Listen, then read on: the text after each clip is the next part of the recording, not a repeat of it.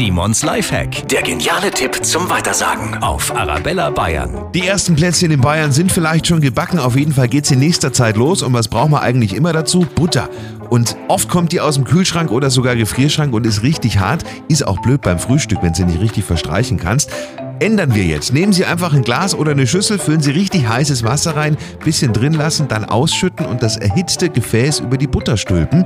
Nach ein paar Minuten ist die schon viel weicher. Notfalls einfach nochmal heißes Wasser ins Glas oder die Schüssel und das Ganze wiederholen.